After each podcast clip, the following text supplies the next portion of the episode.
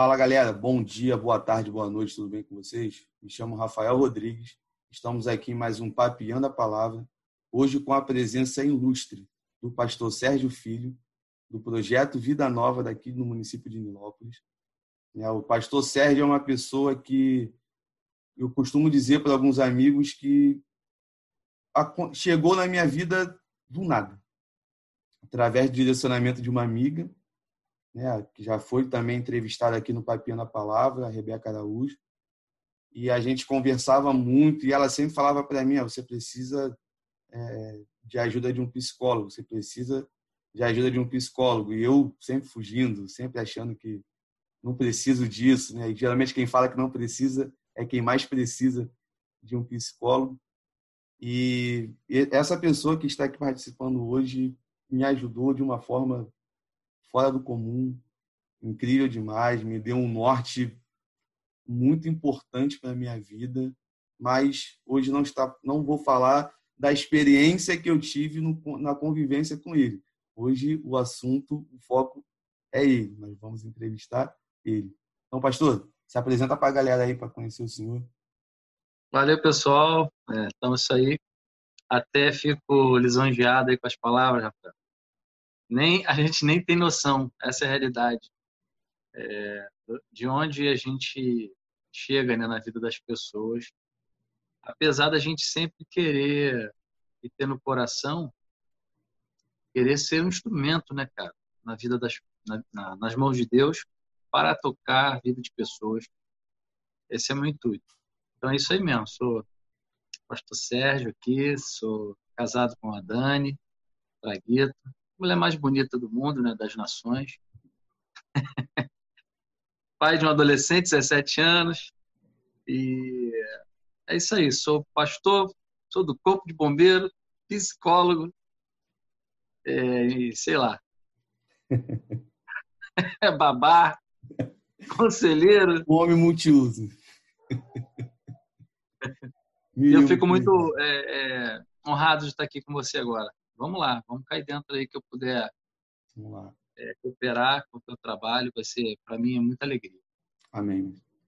Assim, eu, quem já acompanha, né, já tem o hábito, já sabe que eu não faço um, um roteiro de perguntas, mas eu sempre começo com a mesma pergunta para todos os convidados, né, que a partir dessa resposta ela vai dar um leque para assuntos diversos.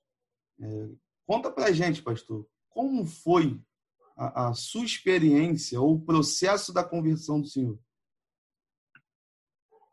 Rapaz, a minha experiência é bem assim.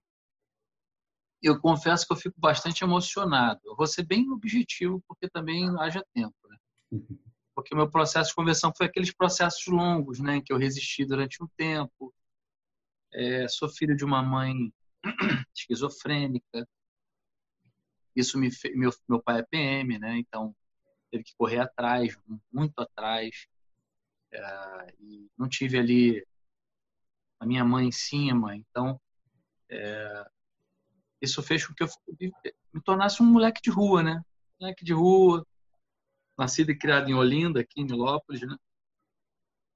É, e desde novo sempre tentaram me levar para a igreja, mais um um garoto muito muito sem destino, muito sem sentido na vida. Até que eu na brigada paraquedista já, era cabo paraquedista, lá um amigo meu, né? E eu era aqueles caras escarnecedor, né, cara? Aqueles escarnecedor. Eu queria no, eu queria no Kardec. Aí o cara sempre ficava me evangelizando, um colega de alojamento. Até que ele me deu uma palavra. Aquela palavra, sabe quando você sente aquela palavra foi a primeira pancada no muro? O muro, ele aparentemente não teve rachadura, não teve nada, mas a primeira pancada é importante, né? E ali eu senti, cara, ele falou algo sobre o diabo, assim, sabe? Que eu estava enganado tal. Mas foi uma palavra dura, objetiva. Ali eu senti que me balançou. E ali eu comecei a ir num culto, é, na hora do almoço, na brigada. Mas até então, nada demais, né? Nada de, de uma decisão, né? Era só um, um, sei lá, uma espécie de, de entendimento que estava caindo, né, rapaz? Aos poucos. É, e aí, eu lembro que eu estava num dia, um dia de semana, eu estava de folga, fui para a praia, aí fiquei o dia inteiro na praia, cheguei à noite em casa, fui na casa de um amigo, um amigo não estava em casa, aí ia voltar para casa, falei, não, não vou voltar para casa não, eu vou voltar para o... Vou lá na Rua do Abel. Na época, Rua do Abel, famosa Rua do Abel, ficava a galera toda lá. E sempre tinha gente na Rua do Abel. Então ainda estava todo salgado, de bermuda, boné. E cheguei na Abel, não tinha ninguém, cara. Ninguém. É uma coisa impossível de acontecer. Mas aí eu falei, ah, não tem ninguém, eu sou o primeiro. Fiquei parado lá na esquina na Rodabel e isso eu tô te falando são, sei lá, sete horas da noite, né? Seis e meia, seis e meia, sete horas. Isso vem um rapaz, um amigo que havia se convertido. O nome dele é Enzo, também pegava onda. E aí ele falou, cara, tu tá de bobeira aqui? Eu falei, eu tô. Pô, vão ali comigo. Eu falei, aonde, cara? Pô, tem um culto aqui. Ele me levou no culto da Nazarena. Quinta-feira, o culto de libertação ali na primeira Nazarena eu tava de bicicleta, falei, pô, cara, mas eu tô assim, desse jeito, tô, pô, cheguei da praia agora. Ele, meu irmão, vem como estás, meu irmão, bora. aí, fiquei a bicicleta, aí botou a bicicleta na casa do amigo lá. Esse dia foi um dia inesquecível para mim, cara. Porque uma vez eu havia acordado uma música da Vigília de Bento Ribeiro na minha cama. A minha mãe estava na rádio, melodia ouvindo. Veja bem, eu, minha mãe né, não estava ali parada, uma Jesuscidência, vamos chamar assim. E aí eu acordei, no, eu passava as madrugadas na rua, né, andando pra caramba. Eu acordei com aquela música, És a nossa estrela da manhã. Aí aquela canção, Te louvamos, ó Senhor. Isso algumas semanas aconteceu. Cara, eu acordei chorando igual uma criança, copiosamente. Aquela adoração entrou no meu coração. É e nesse dia na Nazarena, quando eu cheguei lá, a música do apelo foi essa, bro. Aí tu não imagina como aquilo me arrebentou. Então, na minha na minha fisgada no evangelho, o Senhor veio, sabe, como que botando placas, me conduzindo com muito carinho, com muito amor até chegar nesse tempo. E aí tudo mudou, né, cara? Tudo mudou. Ali amei a igreja, a igreja Nazareno a primeira igreja nazarena foi um meu berçário, foi muito, foi muito bom, tempo assim muito bom. Show. E vendo a experiência do senhor, é, e para a galera que acompanha aqui desde o primeiro, é interessante observar o quanto que muda de pessoa para pessoa. É uma situação bem singular. A vida do senhor foi de uma forma. Né? O senhor falou que, é, que Deus foi botando é, as placas, né, indicando é, com amor. O meu caso foi completamente diferente. E veio botando um monte de placa, mas eu derrubava a placa e seguia em frente. É uma hora que o anzol pelo nariz e venha. Então, é, isso é muito interessante, isso é muito importante. Né? Até para você que está assistindo também agora, e eu, eu observo uma galera, principalmente da minha geração, que quer colocar muitas experiências dentro de uma caixa e falar que a minha experiência é a experiência correta, a minha experiência é a melhor. Então, ah, eu me converti dessa forma, então quem se converte de uma forma diferente, passa por um processo diferente, é, não está valendo muito. Uma coisa bem absurda. Né? Estou até entrando nesse assunto porque foi o que eu ouvi na semana passada, no final de semana, uma pessoa falando para mim, não, eu me converti assim, então é dessa forma que é. Se for diferente, não existe. Eu fiquei, meu Deus do céu, o que, que essa pessoa está falando, cara? É, é algo assim, complicado. Tem, eu acredito que tenha os frutos da conversão genuína. Por exemplo, cara, depois disso, eu, eu peguei um amor pela, uma vontade de congregar, eu peguei um amor pela palavra, eu não acredito numa, numa, numa conversão genuína que não se transforma num desejo de ler a Bíblia, num desejo de conhecer Deus. Eu lembro que eu mudei completamente. Eu nunca fui um cara de leitura. Eu comecei a gostar de leitura, cara. Eu também. Eu, aí a primeira coisa que eu fui comprar foi comprar um manual bíblico para conhecer a Bíblia.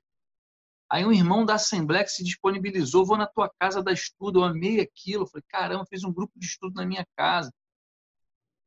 Eu lembro até hoje que ele ia lá em jejum, eu botava um monte de lanche para ele. Não, meu irmão, pô. Tentação. É. Então, essa, a, o, as consequências de uma decisão, de uma regeneração, eu acredito que gere essa, logo de início, essa mudança, essa fome pela presença de Deus, pela palavra, um, um anseio por adorar, sabe? Por estar na, no local de comunhão, de koinonia. Sim. Mesmo que você não tenha esses entendimentos. Você vai tendo esses entendimentos depois. Depois você vai. Ah, ah, então é isso que eu senti. Ah, caramba, porque você vai conhecendo a palavra, você vai conhecendo o mover de Deus e você vai. Né? Agora, como Deus toca, não tem um toque igual, cara. Como Deus entra, até porque os seres humanos são seres subjetivos. Eles são seres singulares. Deus não chega no padronizado, não. Deus chega de acordo com a característica do, do seu filho. Ele sabe. A gente está lidando com Deus que é essencialmente, Rafael, amor. Claro, ele é fogo que consome, sim, mas ele é amor.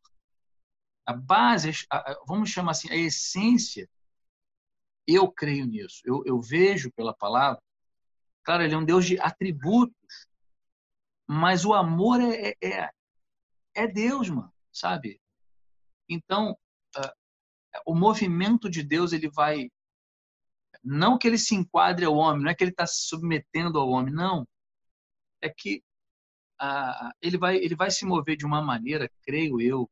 Cara, quantas vezes você já ouviu Deus que invadiu uma boate, pegou o cara dentro da boate? Tava vendo o testemunho do Theo Hayashi, cara. Theo Hayashi lá nos Estados Unidos, dentro de uma boate. Deus foi lá, ele. Ele, o que, que eu tô fazendo aqui? Dali ele foi para Jocum. Ele saiu da boate, no dia seguinte ele estava fazendo a matrícula na Jocum. Pô, isso é muito bom, cara. Eu achei esse, esses testemunhos assim algo muito maravilhoso. Porque o, o, no meu caso, por exemplo, o senhor encontrou com um amigo, ele te convidou para ir na igreja, o senhor foi do jeito que estava e pronto. Na quinta-feira, lá na primeira igreja do Nazareno e tudo mais. Eu estava num churrasco, com um copo de cachaça na mão, detestava crente. Eu, eu, o meu, eu tinha ódio de cristão. A, a palavra é essa. Toda pessoa que passava por mim na rua que tinha uma Bíblia, a minha reação era querer bater, era querer brigar, e sem explicação nenhuma, nenhuma, nenhuma, nenhuma. E, e isso é algo que toda vez que eu vou falar, me marcou tanto que eu não, não dá para esquecer, né? De uma senhora totalmente indefesa, magrinha, magrinha, magrinha, magrinha, entrando pela avenida, me dando um, um panfleto e dizendo: ó, eu vou mostrar para você o quanto é importante sofrer pelo meu nome. E eu queria segurar no braço daquela mulher, só que eu não conseguia me mexer. Eu fiquei assim: o que está acontecendo? A onda que estava ali na hora, não só de, do álcool, mas de, de outras coisas, passou um estalar de dedos. Eu fiquei assim: estou me sentindo limpo, mas vazio ao mesmo tempo. Então eu queria aquela coisa, poxa, você cheio de quê? E aquilo já não fazia mais sentido nenhum para mim estar naquele lugar.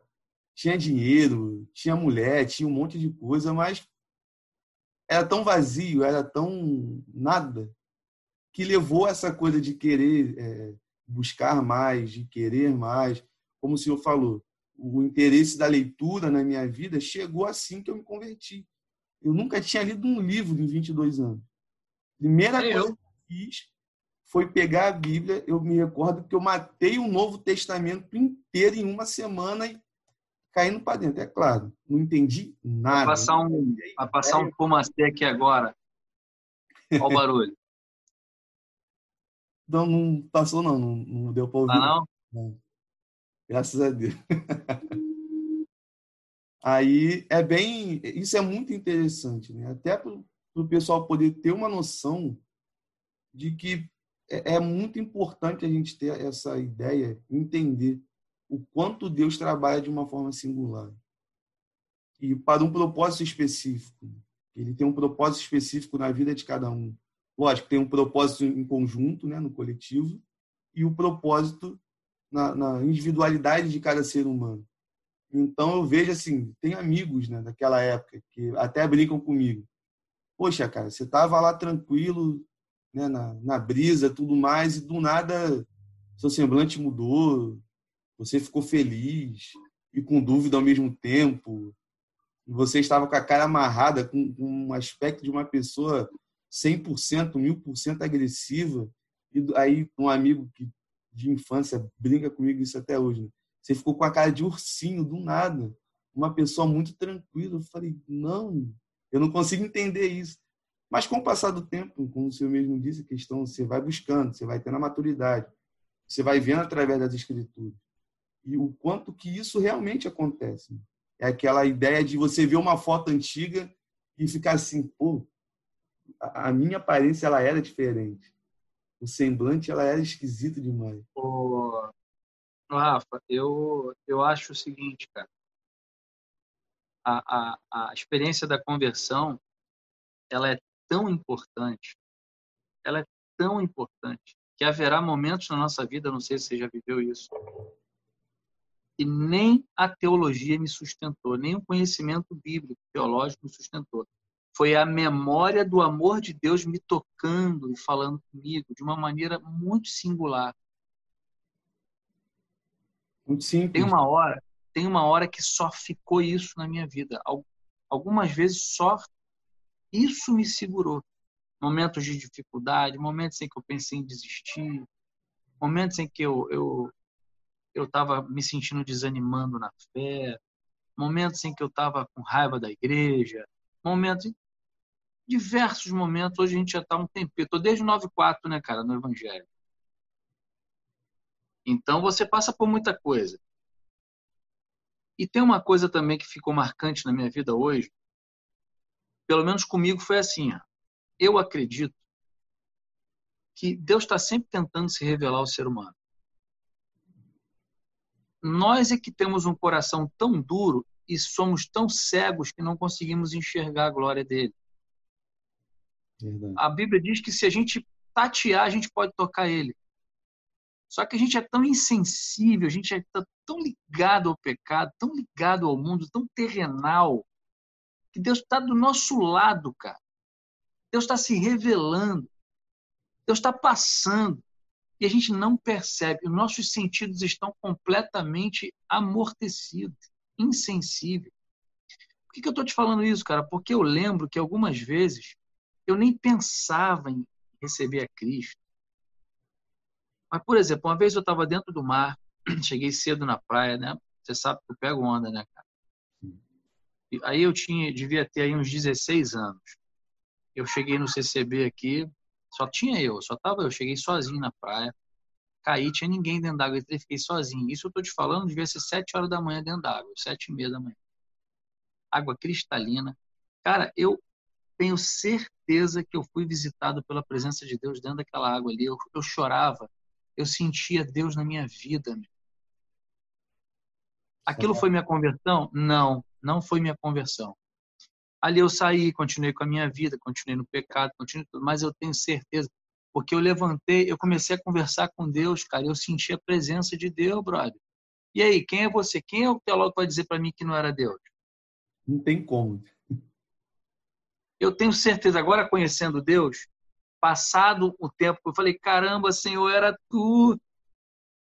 Entende qual é a parada? Cai a ficha, caraca, era o Senhor mesmo, cara.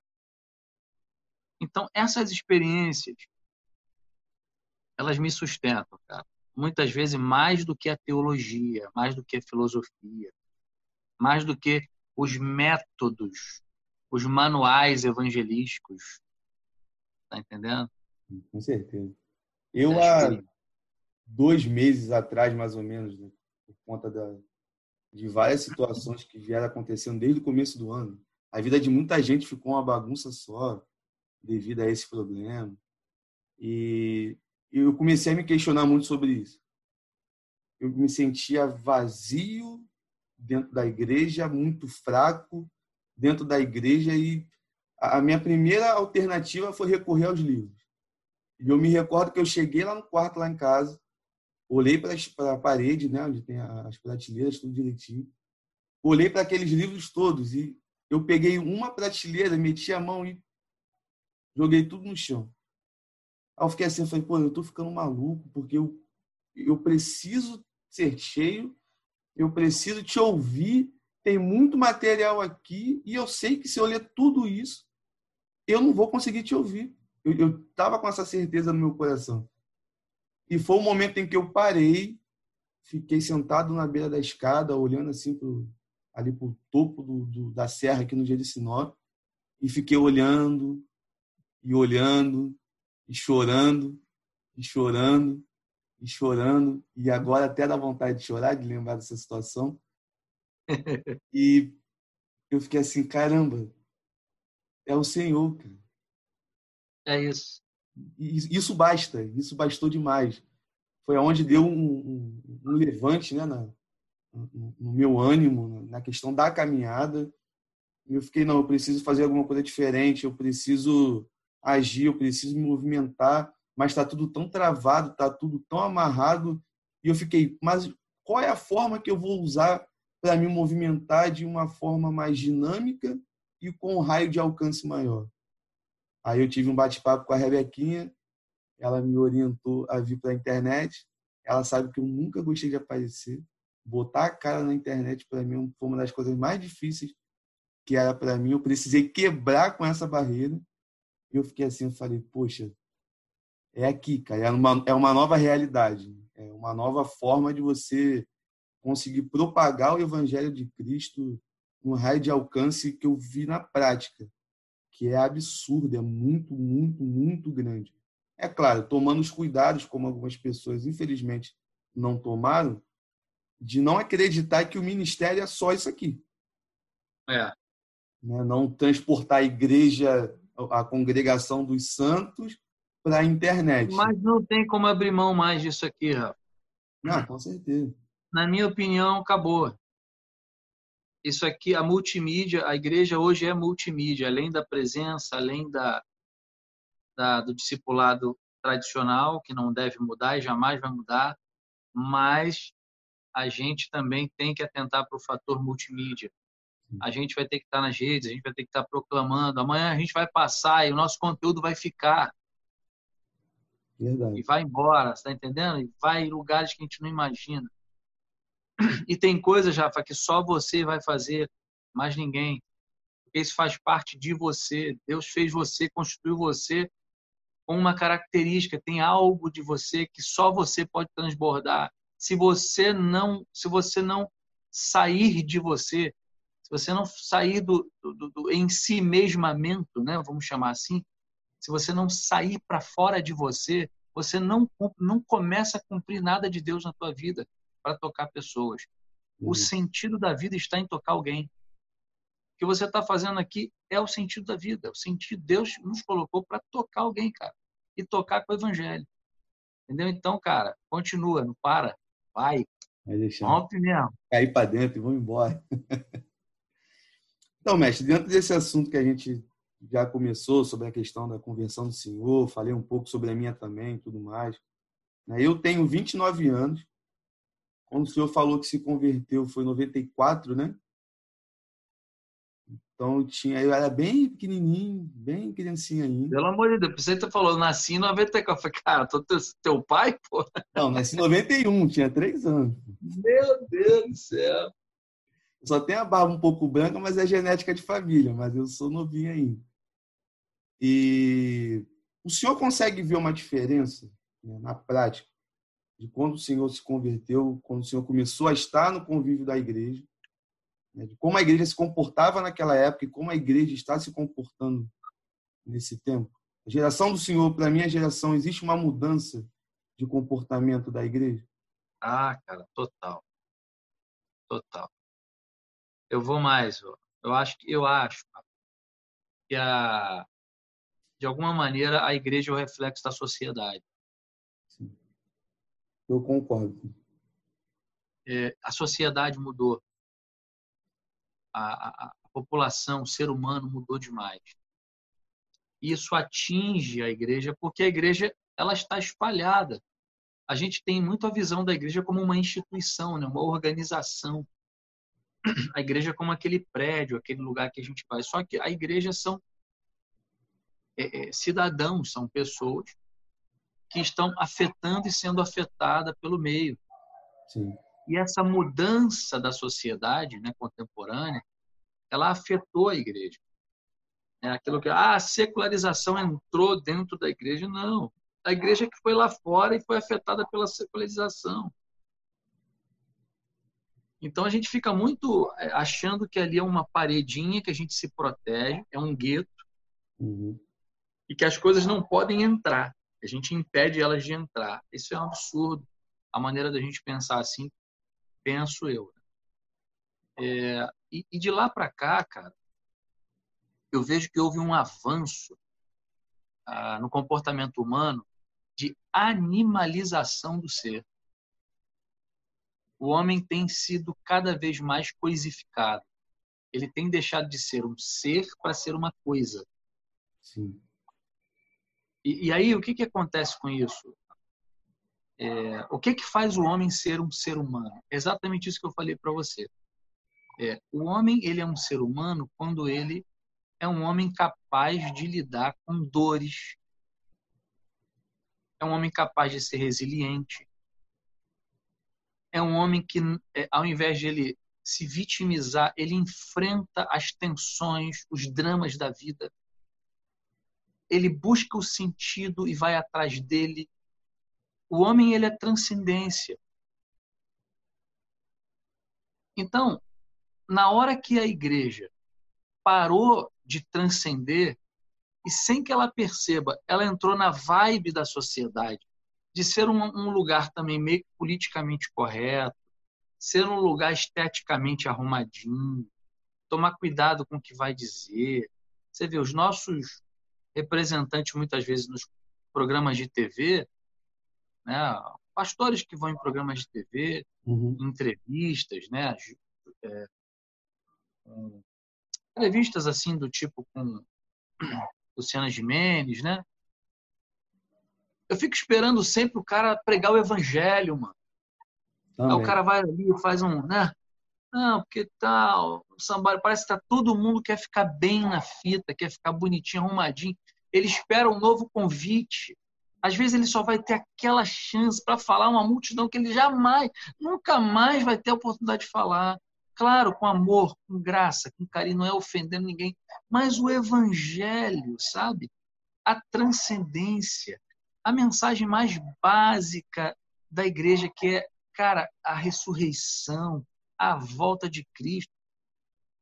Quando a igreja, você pode ver que a igreja vem parando de, de colocar uma esperança no porvir. Sim. Porque a sociedade foi ficando assim, com esperança de porvir. E aí a igreja, em vez de romper em, e ser contra a cultura, ela se adequou à cultura. Desse tempo, em 94 para cá, foi o que eu tenho visto.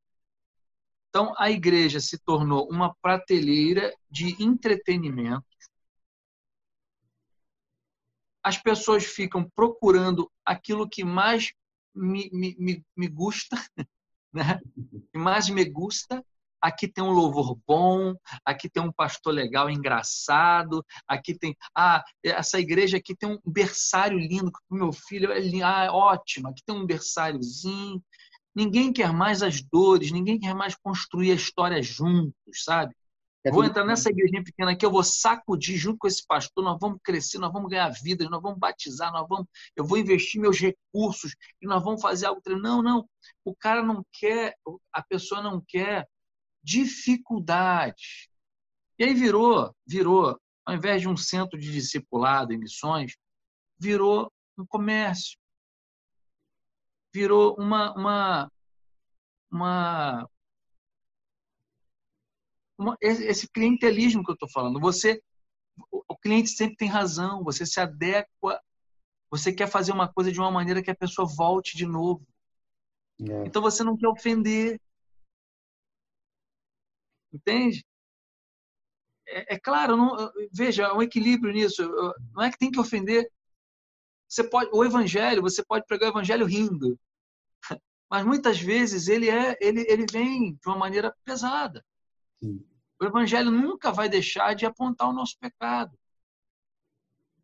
A glória de Deus, sempre que ela se revelar, Rafael, ela vai fazer com que a gente enxergue o pecado em nós e no povo que a gente habita. Isaías capítulo 6. Eu vi o Senhor, olha só. E agora eu estou vendo que eu sou um cara de lábios impuros e habito no meio de um povo de impuros lábios. Porque eu vi a glória do Senhor. Então, quer ver a glória do Senhor? A nossa situação vai ser exposta. Então, o que, que as pessoas estão. De lá para cá, aconteceu, Rafael? As pessoas querem mostrar a glória da igreja, a glória do meu ministério, a glória da minha pregação, a glória da minha teologia, da minha filosofia, a glória é, da, da, minha performance de voz, oh, aleluia, oh, tá entendendo? É, é, ficou uma coisa tão, tão sem, sem coinonia, tão sem amor, tão sem verdade no ser íntima, sabe? Tão, tão, tão sem é, é, é, humanidade espiritual, entende? Sim. É isso, essa é a diferença. Eu tentando mostrar para você. De alguma maneira, a igreja acompanhou o que vem acontecendo na sociedade, no meu ponto de vista. Eu, eu vejo assim que, desde quando eu entrei, né, tem sete anos mais ou menos, eu já via essa relação entre o ser humano muito superficial antes de entrar para a igreja. E eu me recordo que quando eu entrei para a igreja, eu entrei com uma expectativa absurda de ver algo completamente diferente. Só que eu vi exatamente a mesma coisa. As pessoas não têm aquela, aquele trabalho de se conhecer. Né, o senhor citou a questão do discipulado. No papinho na palavra passada, eu falei muito com meu amigo Duda Ribeiro a gente falou muito sobre discipulado e o quanto que essa questão do discipulado ela ficou muito superficial, aonde é, não falando aqui que não é para ser, mas ele não se resume a um curso de quatro meses, de seis meses, e depois a pessoa ganha um certificado e está solta. Vai discipular outra pessoa. Eu, eu fico pensando assim, mas como isso? E a pessoa não tem aquele alguém para poder estar do lado, de porque a questão do conhecer o outro, eu sempre, eu sempre entendi que dá muito trabalho, porque requer tempo. É você também expor para a pessoa que você está discipulando que você é um ser humano, que você erra, porque eu já tive experiências sobre essa questão de conversar com algumas pessoas e a pessoa falar, ah, é, você está errando nisso, nisso, nisso, e eu, cara, mas você está aqui para me ajudar.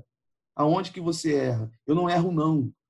Eu ficar, será que quem me discipula é o Batman? É, é o Homem de Ferro? Eu não sei quem é esse cara. E até onde eu vejo na Bíblia, o próprio Paulo fala que ele é o mais miserável de todos os homens. Essa pessoa está falando para mim que ela não erra, que ela não erra em momento nenhum. É algo muito complicado. Aí, dentro disso, eu vejo o quanto a, a, a superficialidade do relacionamento ela vem crescendo com o passar do tempo. Tudo hoje parece que se resume a uma mensagem no WhatsApp. Discipulado através do WhatsApp. Eu só mando mensagem para a pessoa, bom dia, boa tarde, boa noite. E quando a pessoa quer me ligar, quer falar comigo, pô, não, nesse momento eu estou ocupado, não dá não. E às vezes não tá.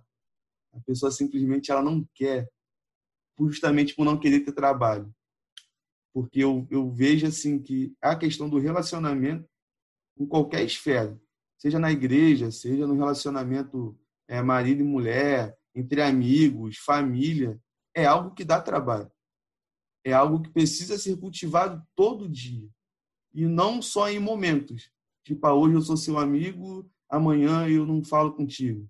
Hoje eu sou o namorado da Gabriele e amanhã, ah, não quero nem saber dessa garota e, e pronto. Não, não é assim que funciona. Eu acredito que a, a, a forma que os relacionamentos estão sendo tratados e pegando esse exemplo que o senhor falou do quanto ela, a igreja foi mudando, justamente por não querer romper com, com, esse, com esse padrão que a sociedade foi entrando, eu acho que isso daqui para frente, se a igreja não der uma resposta, a tendência sim é piorar. a gente vê a sociedade aí que a, essa semana teve um acontecimento que muita gente compartilhou, É, eu sou completamente contra a, a, esse tipo de divulgação do vídeo lá do, do policial militar sendo morto. E algumas pessoas, eu vi comentários de pessoas debochando da situação, de gente que falando que pô, era, era verme, né? Como algumas pessoas chamam policial. Eu fiquei assim, cara, era um ser humano, um pai, né? um marido, um amigo, um filho. E as pessoas ali naquela compartilhando o momento em que a vida dele é ceifada como se fosse algo muito natural. É. Eu vejo essa situação como parece que a sociedade ela perdeu o senso do absurdo. Ela já não liga mais para o que a família Porra. da pessoa vai ligar. Ô, Rafa, assim, uh, guardadas as proporções, de uma outra maneira, uh, se você for ver na igreja, rola essa insensibilidade o tempo todo. O cara, o cara, as pessoas não querem saber, por exemplo, o pastor só toma lambada, Ninguém quer saber que o pastor também é homem. O pastor sente falta. O pastor tem carência. O pastor precisa de amigos. O pastor tem esposa. Pode estar em crise no casamento. Ele tem, ele vive suas crises. Ele tem filhos. O filho está no mundo. Está entendendo? E as pessoas só exigem. Então, aí você vê as pessoas falando, comentando sobre um pastor, sobre uma liderança, com uma, uma falta de, de sensibilidade, sabe? É uma cobrança excessiva. Isso também é, é vamos dizer assim, é, é uma espécie de. Talvez eu pegue até um pouco pesado, uma espécie de homicídio, cara. Uma espécie de homicídio. Vê lá 1 João falando sobre isso. Você odeia o seu irmão, seu homicida. Sim. Então, cara, é, a, a, coisa vem acontecendo de uma maneira. Por isso eu estou te falando, a sociedade está assim e as pessoas trazem isso. Eu não estou nem falando ainda, Rafa, sobre ideologia, né? Sobre ideologia. O que, para mim, um, o, o câncer que veio detonando a população, a sociedade contemporânea, foi o marxismo cultural. Não foi o capitalismo. Eu uhum. sei que o capitalismo tem seus problemas. O consumismo exacerbado. O capitalismo tem essa coisa do. É, é, assim, do, desse consumismo de cara querer mais e mais e mais, tá nunca satisfeito, né? Agora, nada pior que o marxismo cultural, nada pior que o socialismo. Aliás, é ateu, né? O socialismo ele é ateu na sua constituição mais essencial e natural, o materialismo histórico. Então, assim, é, é, ele, ele, ele vem detonando com toda, toda a moral contemporânea, cristã, né, ocidental, e vem quebrando um monte de paradigmas que antigamente, para nós eram caros eram valores caros, eram virtudes. Hoje você tem crente hoje defendendo as políticas de esquerda. Hoje você tem o cara hoje defendendo ali o aborto. O cara é crente. O cara defende o aborto. Hoje você vê o crente hoje fazendo coro com o partido de esquerda que não quer mais a polícia militar. Hoje você vê o crente hoje a, a, é, endeusando o seu professor universitário mas dizendo que o pastor é um burguês autoritário. O pastor que está ali orando pela família dele, está servindo a ele. Está entendendo? Então, é, é, essa, essa, essa lesão cerebral social vem acontecendo nos últimos 30, 40, 50 anos. E nós, pastores, não percebemos isso. Nós não percebemos isso. A imoralidade sexual não é só por causa do pecado, tem por causa do pecado, mas ela já passou a ser um movimento ideológico de agenda. Sim. De agenda. Isso é escancarado. Entende? Não é, não é uma questão só da imoralidade, é, é, do pecado. Não. É, é, além, o negócio é além. Né? Agora nós estamos aí. Então, cara, é... essa insensibilidade, a gente fala, se a igreja não acordar agora, eu creio que sempre haverá um remanescente, mas de uma forma geral, a Bíblia diz que a igreja vai cair na apostasia. Eu não quero ser um cara desesperançoso. Realista. Eu, pelo contrário, pelo contrário, eu, eu, eu vou continuar pregando a esperança, a alegria, a volta de Cristo, mas eu não posso negar que certa parcela da igreja, olha a Europa como é que está hoje. A gente está encaminhando para a mesma situação. Então, a, a apostasia, esse esfriamento da fé, cara, tá profetizado, né, cara? Se espera isso. Agora, eu quero estar do lado remanescente, mano. E vou lutar, mano. A gente tem que estar ali com a vasilha cheia de azeite, irmão. Virgem prudente. A vibe é essa. E assim, dentro disso que o senhor falou, sobre a questão das ideologias e tudo mais, eu vejo muito próximo. Mas muito próximo mesmo. O quanto que esse negócio é ridículo demais. Parei para, eu peguei uma cartilha que me deram um tempo atrás sobre algumas, é, sobre algumas ideias. Não sei se nem aqui na questão do vídeo pode se falar, mas o senhor, que é um bom entendedor do, do assunto, vai pegar bem rápido do que eu estou falando. Sobre a questão de a, essa dúvida que é gerada na cabeça de muita gente, principalmente de criança. Criança está crescendo sem saber se é homem ou se é mulher sendo que a, a, a natureza ela é bem específica. E, e é um negócio que eu fico pensando assim e vendo, pastor, o quanto que isso é ridículo. Ridículo demais. É porque a matemática é simples. 2 mais 2 é 4. Homem é, e, e mulher. Parece que nesse cálculo, essa galera está querendo falar que 2 mais 2 é 5 que 2 é. mais 2 é 8, é 30. E tem gente que vai crescendo, que está entendendo dessa forma. E quando eu falo assim de gente que está entendendo, muita gente dentro da igreja. E eu, como líder de jovens, né? estou como líder de jovens na igreja onde eu sirvo, isso dá um trabalho, mas um trabalho que eu fico olhando assim, caramba, e aí? e de chegar e conversar com algumas pessoas que, querendo ou não, têm uma voz maior. Poxa, vamos começar a chegar firme nessa situação. É o básico da Bíblia. Deus fez homem e mulher. Não tem nem muito que explicar dentro daquela situação ali. Só que tem gente que parece que tem medo, justamente o que o senhor falou, de entrar em alguns assuntos e não, não posso falar sobre isso, não pode magoar fulano, não posso falar sobre esse assunto, senão vai magoar ciclano, e não sei quem vai sair da igreja, uma família pode sair da igreja. E às vezes a, a, o momento da pregação, que seria um momento de alimentar o povo que está ali sedento de ouvir a palavra de Deus, meia hora, uma hora de conto da carochinha, de histórias vazias, né, aquelas, como a Bíblia diz, né, aquelas fábulas de velha caduca, e de evangelho nada. E essas coisas vão entrando, entrando e às vezes chegando ao momento de criando raiz dentro da igreja como instituição, é claro, não da igreja como corpo de Cristo, porque essa sempre vai ser limpa, porque o mestre está sempre podando, aparando aquilo que não presta e moldando a gente segundo o caráter dele. É, cara, eu, eu, eu, eu, claro, vou ser genérico agora. O que, que eu acho que acontece? Eu acho que chega uma hora que a pastorada, né, os, os pastores, os líderes, né, que são quem prega, quem, quem é de quem vem o pensamento, a ideia. O pensamento é que vai reger no futuro os comportamentos da igreja. É, então são as cabeças pensantes são os pastores. É, chega uma hora, cara, que eles estão numa instituição, eles tiram um salário dali, eles não querem mais trabalho. Então perde o teor profético.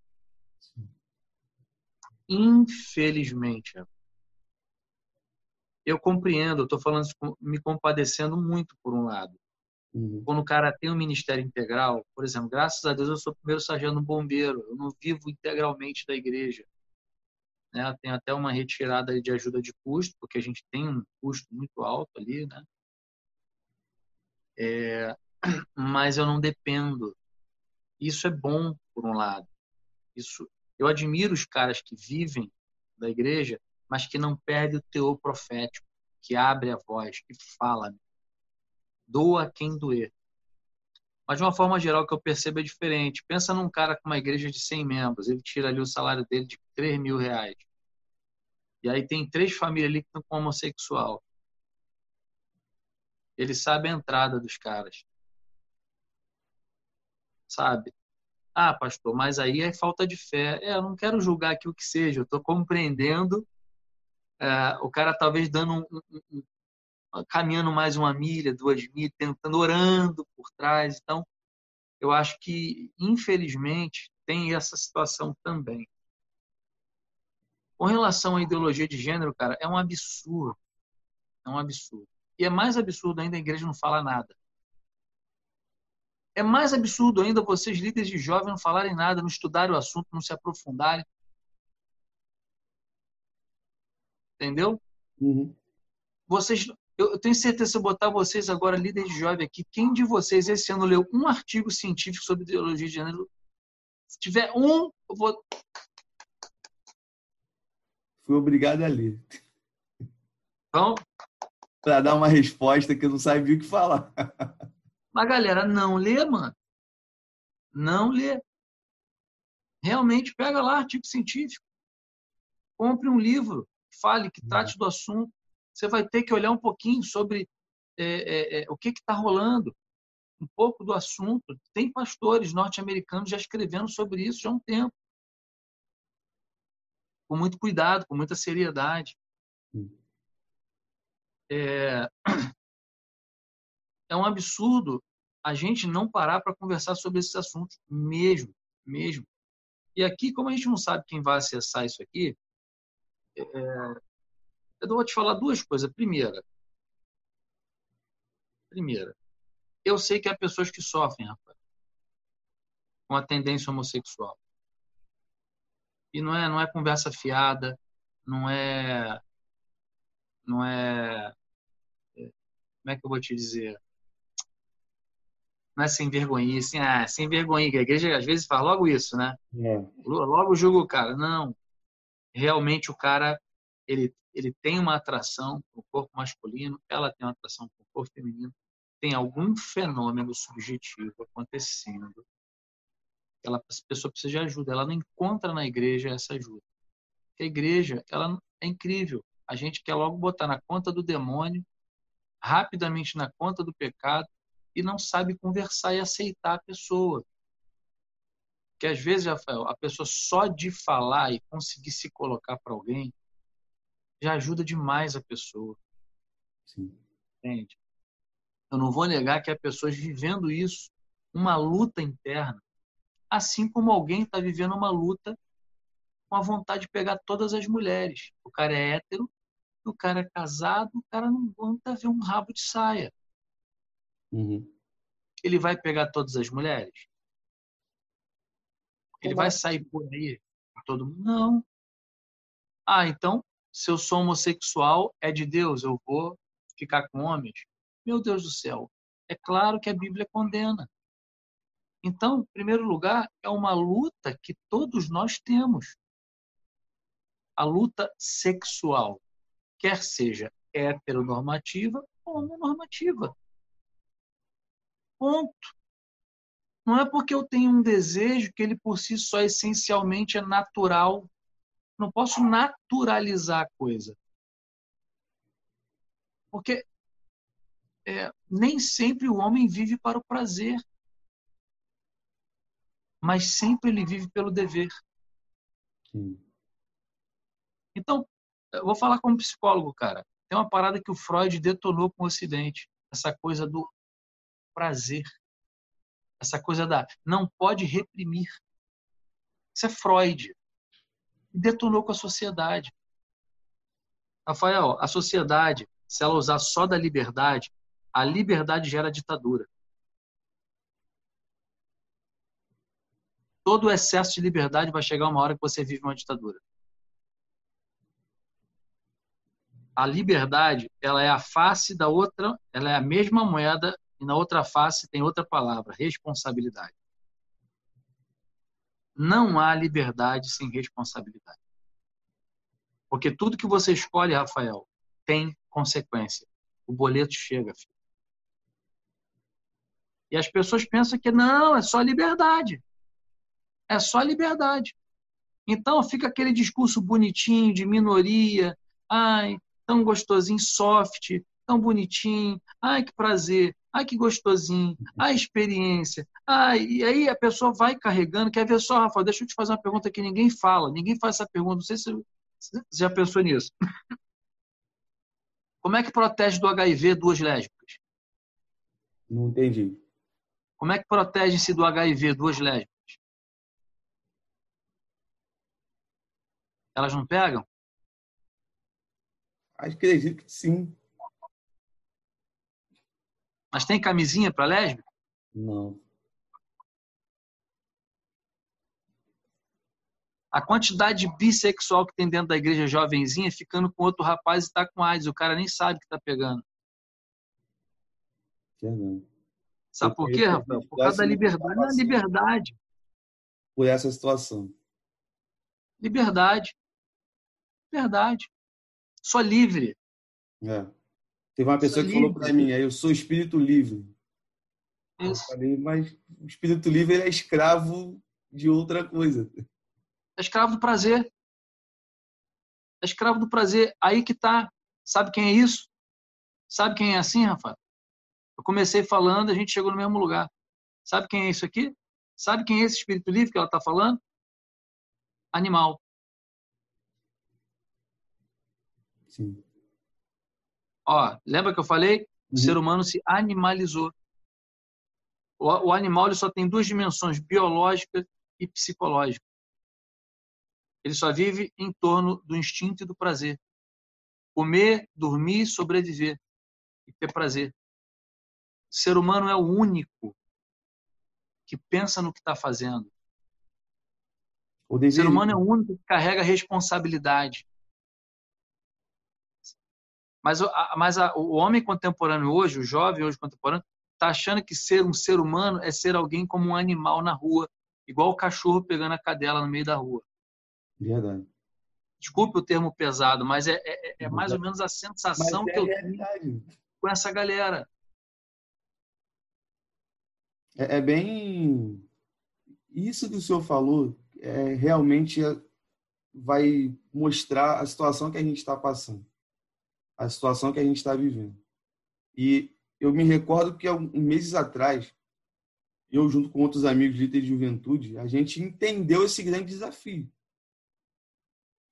Porque, assim, eu, eu vejo o seguinte, essa galera é muito diferente. Aquela geração de tudo, o porquê, tudo vai questionar e tudo mais. E a gente precisa ali, né, com, com, com um jogo de cintura pautado na palavra de Deus, ter uma resposta para as questões. Também não ir para o outro extremo, ah, tem que ser assim e pronto, e acabou, porque com essa galera eu vejo que não dá para se comunicar dessa forma. Essa geração já foi, já passou.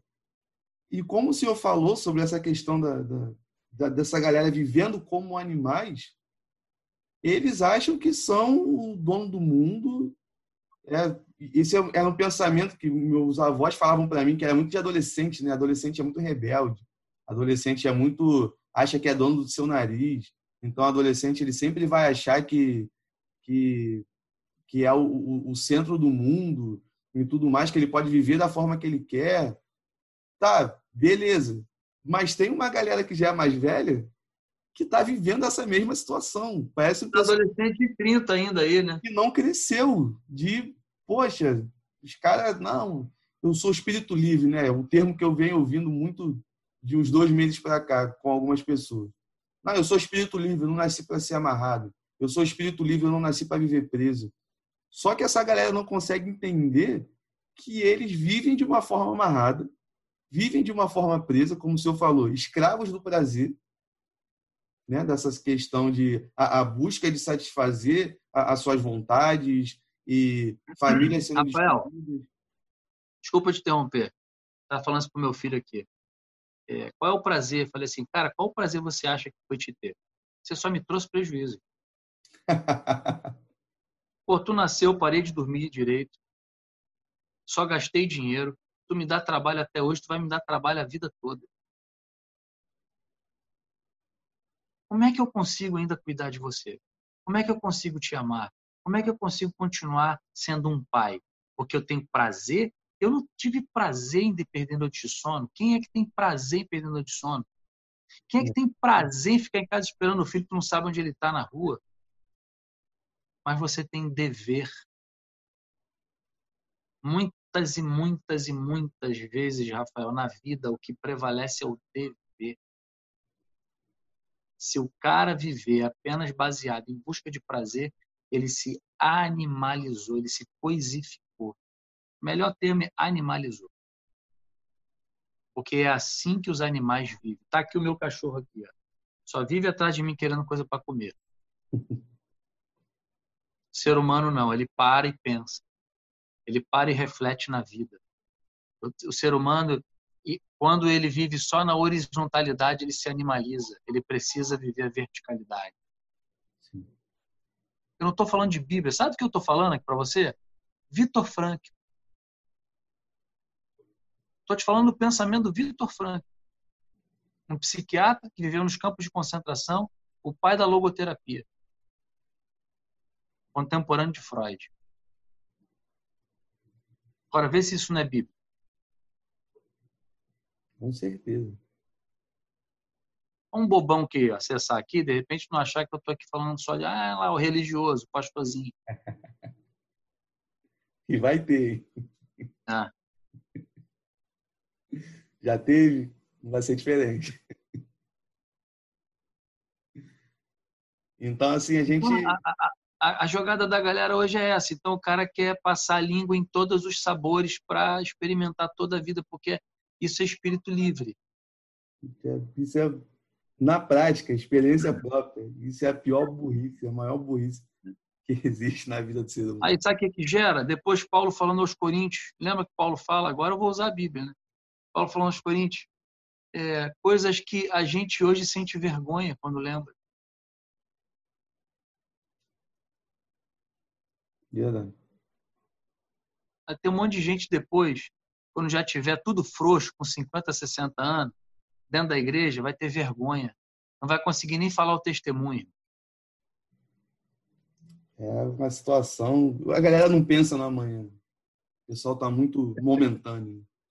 A galera está pensando muito no aqui, agora e amanhã. Tem gente que. Eu já ouvi gente falando isso. Ah, amanhã não sei nem se vai chegar. Então eu vou viver intensamente o, o presente, porque o futuro. Ainda tem a ousadia, né? De, ah, o futuro a Deus pertence.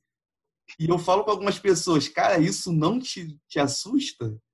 Você não tem um temor dessa, dessa situação? O futuro a Deus pertence? Cara, lá no final, só tem dois caminhos, brother. Não tem um terceiro, não tem um quinto.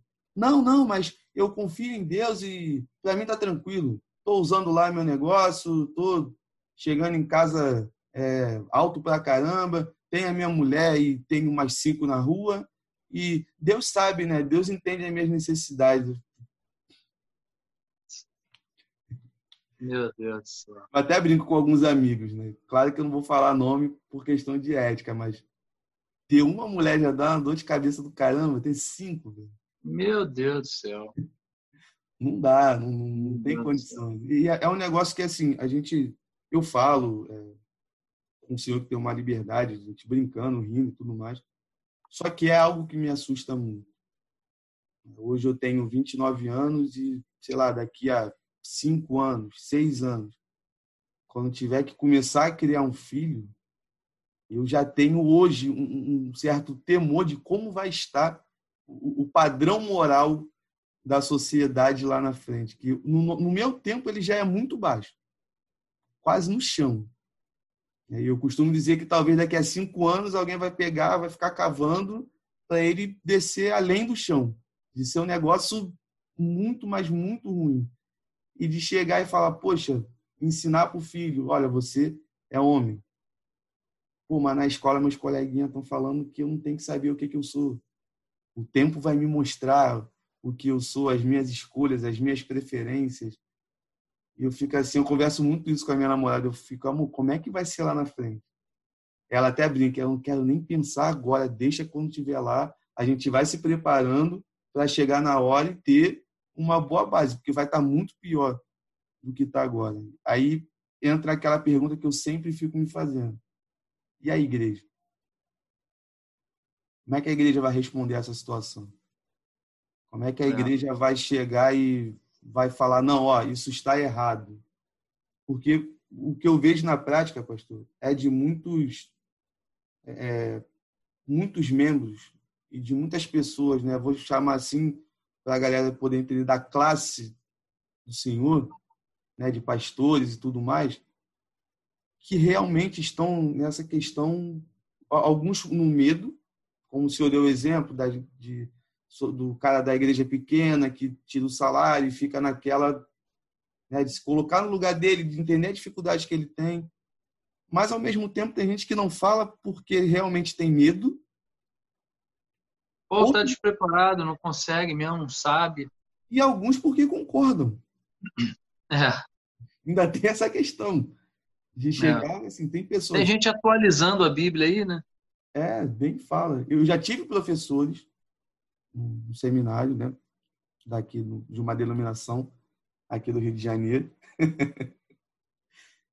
que... Eu já vi umas aulas suas de um marxista dentro do seminário.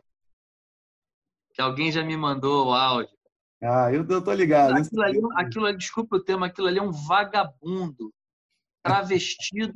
Aquilo ali é um herege, vagabundo, travestido de professor de seminário teológico. Aquilo ali, se o diretor do seminário não atuar, aquilo ali vai arrebentar com a denominação inteira daqui a 10 anos. Mas eu vou falar isso para o senhor. O motivo de eu perder o, o, o tesão de estar na classe, na sala de aula, para poder aprender e me formar, é justamente esse. Isso não faz sentido para mim. E, e, várias vezes eu perguntava, poxa, o sílabo está aqui, os assuntos são esses. Isso que o senhor está falando, isso que a senhora está falando, que tinham mais, é, mais de uma pessoa, né?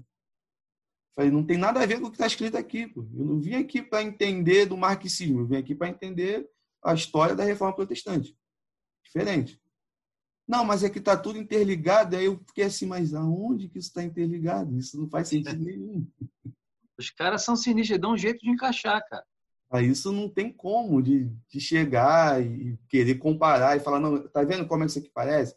Tá vendo como é que essa visão de Marx aqui é parecida com a visão de Paulo, com a visão de Lutero, eu ficava assim, eu, caraca, da onde que essa pessoa tirou isso? E esse cara e essa mulher estão na frente dando aula, ganhando dinheiro para falar um monte de besteira. Eu fico, não, cara. Me coloca cara, eu vou te ler um livro e tá tranquilo. Essa hora tinha que levantar um, um aí e cravar uma lança nele.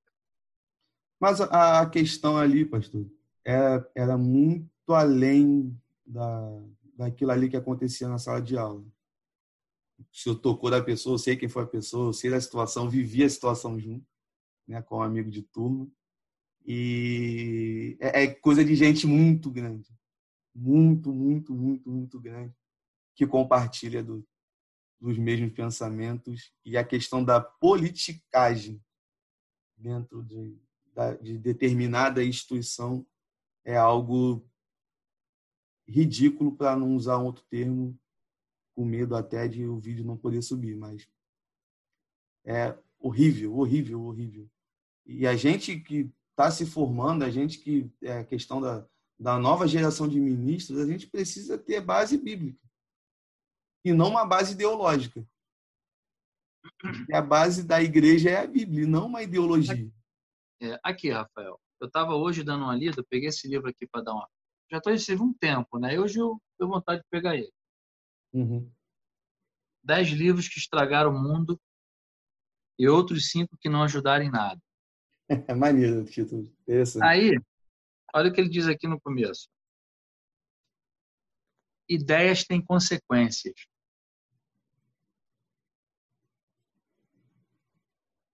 Não há nada tão absurdo, caçoava Cícero, filósofo e estadista na antiga Roma, que não possa ser dito por um filósofo.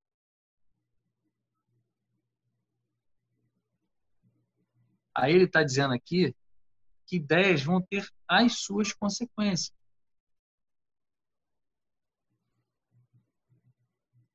Por exemplo, olha só, rapidinho. É...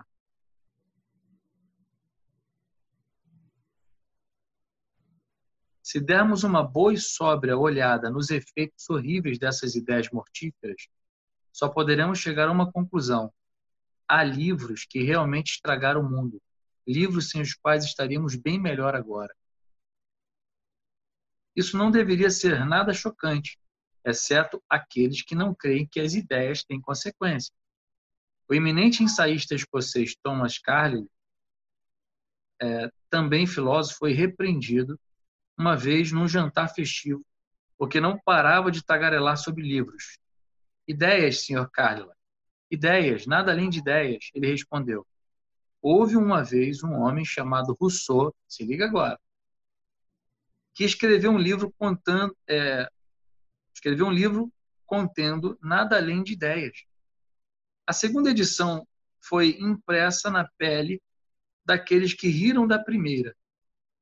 Carlyle estava certo. Jean-Jacques Rousseau escreveu um livro que inspirou a crudelíssima Revolução Francesa e coisas ainda mais destrutivas depois dela. O bom senso e um pouco de lógica nos advertem que as ideias têm consequências. Então, mais ideias têm mais consequências. E ainda mais óbvio, mais ideias escritas em livros tornam-se muito mais duráveis, infectam gerações e mais gerações e ampliam a miséria do mundo. O primeiro livro que ele vai colocar aqui, ele vai fazer uma crítica, é O Príncipe Nicolau Maquiavel. Aí, ó, Maquiavel. Portanto, é necessário para um príncipe, se quiser preservar-se no poder, que aprenda a ser hábil em não ser bom. E aí vai. Hum, livro interessante, vou comprar, vou comprar para mim. Pode pegar, que ele vai te dar um panorama assim dos principais livros. Você imagina se depois do que nós vimos na União Soviética, pós toda a, a, o stalinismo, né? Depois a União Soviética ali, até a queda do Muro de Berlim. Quando veio à tona todo o estrago do comunismo, pessoas putreficadas, famintas, morreram milhares e milhares de mulheres, de pessoas com fome, né? famílias com fome. Devastou a China maoísta, há números, mais de 100 milhões de pessoas morreram pelo comunismo o Odolomor, né? É, aí você olha assim e pensa, meu Deus, se não tivesse sido escrito o manifesto do Partido Comunista, será que teríamos chegado a esse ponto na humanidade? Uhum. Sacou a ideia do livro? Uhum. Como é que ideias mais traz consequências mais na humanidade? E é o que nós estamos vivendo hoje. É, e assim, uma, uma geração que tem acesso a, a uma ideia, que não tem o filtro de ver se aquela ideia ela é positiva ou negativa por um todo. E ela pega isso como verdade, ela passa para outra geração, aquela geração também não faz a mesma leitura de falar isso aqui é bom, isso aqui é ruim. Já sai comendo tudo, já passa para outra e vai passando um, um pensamento ruim, né? Vamos dizer assim, de geração em geração e até uma hora que para uma geração aquilo vai ser verdade. Spurgeon, ele, um sermão, ele diz sobre isso, que ah, os erros que a igreja de hoje, do tempo dele, estão tolerando, a próxima geração ela vai absorver como verdade. E daquele erro ela vai passar para a próxima geração pior ainda. E assim vai e chegou o mundo Perfeito. 2020. Spurgeon, né? Spurgeon, né? Sinistro. Então é, é isso. Bem... Entendeu por que eu chamei o cara de vagabundo? Sim, sim. O que, que um cara desse está fazendo dentro de uma instituição educacional religiosa, de formação de pastores, de líderes, com essa ideia de jirico, que é ateia, sim. cuja sua base filosófica é ateia. E como é que um, um diretor desse permite um cara desse aí? Foi um dos motivos que eu não fiz tanta questão de ficar.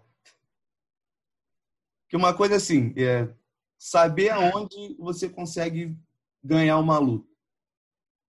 Então, por ver que você só tem voz, de certa forma, Você só ganha visibilidade a partir do momento que você vai subindo de, de níveis, né? Subindo degraus. E é uma coisa é a galera ouvir fulano de tal, formado em não sei o quê, tem um título de não sei das quantas, e ouvir, como chamaram uma vez, o moleque que senta no fundo da sala, que pergunta as coisas o tempo todo. E eu, pô, beleza, então.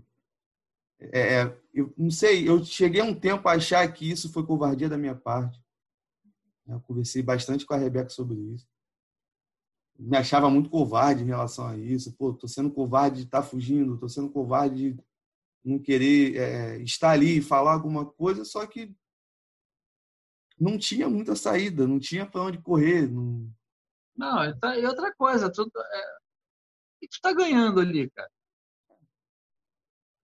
Pelo amor de Deus, o, o dinheiro que tu tá gastando ali, vai comprar um livro e vai estudar, cara. Eu até brincava muito com, com alguns amigos no, do seminário, quando estava fazendo presencialmente, sobre essa questão. Ah, no videogame, quanto maior o inimigo é, maior o XP quando a gente, quando a gente vence.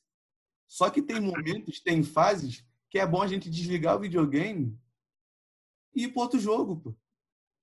Porque tem situação que tu não tem como ganhar, tu não sabe como brigar, tu não sabe como fazer aquilo ali e não vale a pena. Às vezes o jogo é ruim. E não vale a pena o tempo, não vale a, tempo, não vale a pena o dinheiro, e você pode ir para um jogo melhor. Então é é bem essa. Só para fechar, só para fechar o assunto do livro, Vou ler para você quais são os livros. Estragos, Estragos Preliminares. Nicolau Maquiavel, o Príncipe. Discurso sobre o método de René Descartes. Leviatã, de Thomas Hobbes. Discurso sobre a origem e os fundamentos da desigualdade entre os homens, Jean-Jacques Rousseau. Dez grandes estragos agora. Manifesto do Partido Comunista. Utilitarismo, de John Stuart Mill. Ah, a Descendência do Homem, Charles Darwin, Além do Bem e do Mal, Nietzsche, O Estado e a Revolução, Vladimir Lenin, O Eixo da Civilização, de Margaret Sanger, Minha Luta, Adolf Hitler, O Futuro de uma Ilusão, Sigmund Freud, Adolescência, Sexo e Cultura em Samoa, de Margaret Mead, O Relatório Kinsey, de Alfred Kinsey, A Menção Desonrosa, a Mística Feminina, de Beth Friedan. Tá bom? Tá bom. Eu já vejo os comentários do corte que eu vou separar desse trecho da nossa conversa. Nego tacando pedra, falando pra caramba, vamos cancelar. Mas para você que está que tá assistindo esse vídeo completo ou assistindo o corte que vai ser esse assunto, cara, o, o meu compromisso de fazer esse canal é com a verdade do Evangelho, não é de fazer nada para agradar as pessoas que não concordam. Você é livre para ficar ou sair. Então, que Deus te abençoe. Se você não quiser mais assistir, desculpa, eu não posso fazer nada. Aqui é Cristo e Marx prostrado diante dele, dizendo: Ele é o Senhor. eu vejo assim, mestre, que é, essas questões assim, elas são muito importantes mesmo da gente entrar. Né? Eu já sabia antes de, de começar o, o esse bate-papo que esse assunto naturalmente ele ia chegar, porque não tem como fugir, entendeu? Porque ah, eu tenho, eu conheço as pessoas, vamos dizer assim, né? Que eu chamo para conversar. Eu sei que Teve gente que não ia entrar nunca sobre esse assunto. O senhor já sabia que a gente ia entrar nisso, naturalmente, sem problema nenhum, sem mistério nenhum. Eu compartilho da, da dos posicionamentos né, que, o senhor, que o senhor colocou. É o que eu sempre converso com as pessoas que estão mais próximas. Teve uma pessoa até que comentou comigo uma vez: Ah, eu vou até já explanar mesmo, mas isso é claro, não citando o nome, porque isso é antiético para caramba uma pessoa próxima a mim, da minha família, chegou a comentar: ah, mas o posicionamento dele na internet é um negócio muito agressivo, eu não gosto e tudo mais. Eu falei, cara, é a forma que cada um passa, é a forma que cada um é, é, expõe o, o, seu pensamento. Né? Eu vou usar um termo aqui, não sei nem se pode, mas não sei se vou usar assim mesmo. Nessas questões eu sou um pouco cagão. Não sou tão direto, né, como o senhor é em alguns assuntos. Eu até entro, que eu gosto de entrar, porque eu gosto muito de ouvir o que a pessoa está achando para poder ficar, às vezes, pensando: caramba, que viagem é essa que a pessoa está tendo pensamento. Mas vou dando uma volta gigantesca para chegar no final de tudo e, poxa, eu acho isso daqui. Só que, assim, independente da forma que se chega ao, ao a opinião, independente da forma que se chega e falar eu acredito nisso, o importante é que a ideia, né, a, a, ideologia, vamos dizer assim, ela precisa ser falada. Eu costumo dizer para as pessoas que estão mais próximas que a ideologia que rege a minha vida é a ideologia segundo as Escrituras. É, é o que me desmonta, é o que me arrebenta, é o que me fala a todo momento que eu preciso melhorar, que eu preciso ser moldado a cada dia à, à imagem e à semelhança do Senhor Jesus Cristo. E tudo aquilo que é contra isso, não tem como concordar. O senhor citou uma série de livros aí, desse, desse livro que eu já amo muito, sem comprar e sem ler. Eu já vou correr atrás dele hoje, para me dar de presente de aniversário. E, e realmente é isso, essa questão das ideias, né? as ideias ruins que as pessoas sem filtros, e talvez por uma situação, e aí a gente volta a dar um pulo lá no assunto lá de trás, por conta da sociedade estar vivendo como um verdadeiro animal, ela não para para pensar naquilo que é bom e naquilo que é ruim e sai comendo tudo que está na frente. É igual um cachorro que mora na rua, né? mal comparando.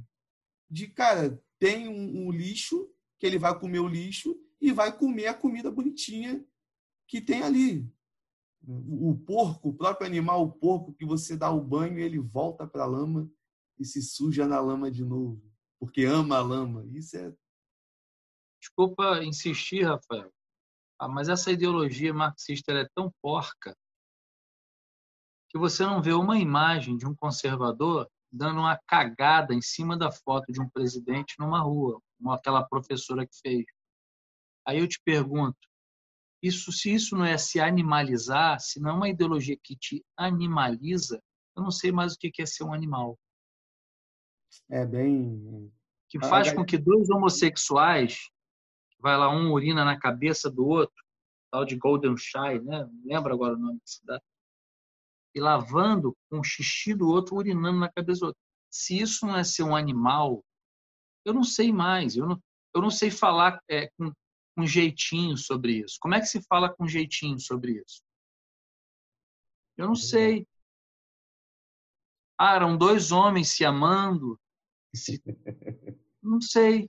Não Estavam com carinho. Ele estava ajudando o outro a lavar o seu cabelo com seu xixi, o seu xixi carinhoso, o seu xixi amoroso e carinhoso. A professora estava se manifestando um belo, uma bela cagada cheirosa na cara do, do jornal Bolsonaro ali, desculpa o termo, sabe? Mas é, eu, não, eu não sei. Entende? Olha, olha, olha o símbolo, olha as imagens. Sim. Entende? É onde, é onde as ideias, olha que ponto essas ideias chegaram na sociedade. E agora é uma sociedade que está defendendo pedofilia. Eu acompanhei algumas incesto. sobre isso.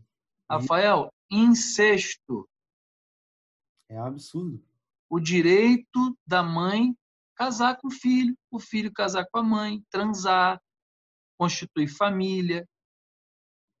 É... Se isso não é um ataque aos valores do reino, valores cristãos, só, só há uma possibilidade de haver um ataque nessa dimensão é o niilismo puro. Sim. É o absurdo de não existir sentido na vida. Não há Deus, eu sou um pó E essas ideias que nortearam a sociedade ocidental são ideias toscas de pessoas que manipularam a sociedade nos últimos dois mil anos. Aí o cara embarca nessa. Aí toma mijada na cara, caga no chão, aceita incesto, acha que é tudo, é to, é, é, acha que é, é toda forma de amor, incesto está dentro das formas de amor. Então o homem se animalizou. Eu espero que você que esteja vendo, chegou até aqui, é isso. Eu estou falando com o maior amor, com o maior carinho. Estou falando uma coisa assim, sabe? É para chocar, para ver se você acorda. Você não é animal, você é a imagem e semelhança do Criador. Ponto. E esse Criador ama você. Revelou Jesus, morreu numa cruz para perdoar os nossos pecados. Aquele que crê é salvo para sempre. E agora é a nossa maior esperança. Não há humanidade sem transcendentalidade. Verdade. E, a, e eu acho que assim, a galera que está assistindo tenha um, um, um filtro né, de, de entender que tudo aquilo que a gente está conversando aqui, todos os assuntos que nós entramos, não é nada para o mal. Não. É sempre para o bem. Porque nós estamos. Essa conversa aqui, esse bate-papo, são dois cristãos. Cada um aqui dentro da sua responsabilidade diferente dentro do reino. Mas que adoram o mesmo Deus, crê no mesmo Cristo e acreditam piamente na mesma verdade que é a Bíblia. Então, você que está assistindo, que não concorda com a, com, com a que a gente está falando, não seja um animal. Para. Pensa. Pesquisa o que a gente está falando, Rafael. Reflita, pesquisa o que a gente está conversando. Pesquisa, vê se é isso. Vai lá, estuda. Dá uma olhada, né? Procura. Não vai acreditando na gente, não, mas vai lá e pesquisa. Que é bom. E eu acredito que Deus vai falar muito com você dentro da sua pesquisa, dentro da sua curiosidade de entender. Esses caras estão falando um monte de besteira, estão falando tudo errado. Eu vou correr atrás. Aí daqui a um tempo uma pessoa está dando testemunho. Estava vendo o corte do, da página aí, um jovem teólogo, lá com o Rafael e com o pastor Sérgio. Fui pesquisar sobre o assunto X, li a Bíblia, me converti. Amém já foi. Já, o objetivo já foi cumprido. Então não, não tem mistério. Pastorzão, a gente já está aqui há bastante tempo. Haja corte, hein? Vai ser. E olha, vai ter muito corte. E esses cortes aqui, só corte polêmico. Já tem tudo anotado aqui no papelzinho já. O tempo, os assuntos, tudo direitinho. Eu vou varar a madrugada de hoje fazendo isso. Mas vai valer a pena. Vou pegar, vou pegar uns aí para mim, vou botar no meu canal.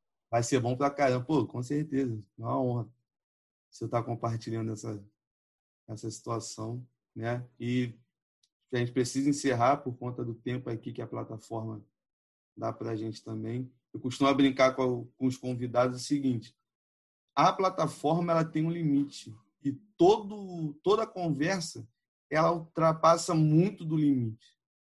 Então eu já mandei até e-mail para saber se está tendo algum erro e a resposta foi o seguinte: a gente não consegue entender. Então, eu já consegui mais ou menos entender o que está acontecendo nesse negócio aqui. Então, não tem como parar. É continuar, é prosseguir, é avançar. E muito obrigado por o senhor ter aceitado o convite. Fiquei muito feliz com o sim do senhor. Agradeço. Eu conversei com, quando eu falei para a Rebeca, falei, pô, seja ponte aí para falar com, com o pastor Sérgio e tudo mais, para participar. Ela até brincou, ela não fala você direto, ele te conhece, dá seu jeito. Eu falei, caramba, e agora? Mas muito obrigado mesmo aí pela participação, senhor. Né, como disse lá no começo, é, é uma das pessoas que tem muita importância na minha vida. Eu costumo dizer que as minhas referências não são as pessoas que estão na televisão, na internet ou nos livros, porque essas pessoas eu não conheço de perto. Eu costumo dizer que as referências que eu tenho são as pessoas que eu tenho contato, porque é a ideia do ser humano, é de ter contato um com o outro. Né? E assim como outras pessoas, o Senhor também faz parte desse, desse grupo Obrigado. de experiências que eu tenho. Obrigado. E, pô, vamos junto, mas faz as Tá considerações aí. Você só está me devendo uma visita lá na igreja, mas tudo bem. Ah, é, eu, não é que eu fujo, não. É que eu esqueço. Isso muito, muito, muito. Tu tá com medo de chegar lá e não querer sair, né? Pô, foi Deus purinho agora. ah. Mas vou, vou sim, vou sim, pode deixar. Valeu. O TDAH me, me impede um pouco, às vezes eu esqueço muito rápido as coisas. Leva a varoa lá para eu conhecer. Vou marcar com ela direitinho, pode deixar, a gente vai lá assim na quarta-feira. Aí faz considerações tá para a gente poder terminar. Tá, beleza. Então, galera, a gente está encerrando aqui mais um Papinha na Palavra. Esse é o número 7. Muito obrigado você que teve total paciência de ficar aqui até o final. Não esquece de curtir o vídeo, compartilhar com a galera, com seus amigos, com seus familiares, com a sua igreja. Se inscreve aqui no canal, que isso é muito importante para fazer essa mensagem chegar a mais pessoas. Conto muito com a ajuda de vocês, com a oração de vocês. Né? Esse Papinha na Palavra aqui, eu tenho certeza que ele vai render muito assunto. Né? Eu já tô, consigo contemplar o quanto de assuntos que ele vai render, seja para algumas pessoas positivo para outras negativas, não importa. Isso aí eu não me preocupo muito com essa situação, mas que a vontade de Deus seja feita. Né? E, Pastor Sérgio, tem algum recado para deixar para a galera aí, para a gente terminar? Agradeço, Rafael, agradeço aí. Espero que tenha sido é, bem, bem cooperativo aí para ajudar a galera, trazer algumas, alguns entendimentos, algumas elucidações. E o desafio foi grande, mas acho que deu para abençoar aí. Amém. Valeu. Galera, fiquem na paz. Um bom dia, uma boa tarde, uma boa noite para vocês. Vamos pregar o evangelho e não esqueça, vamos com tudo.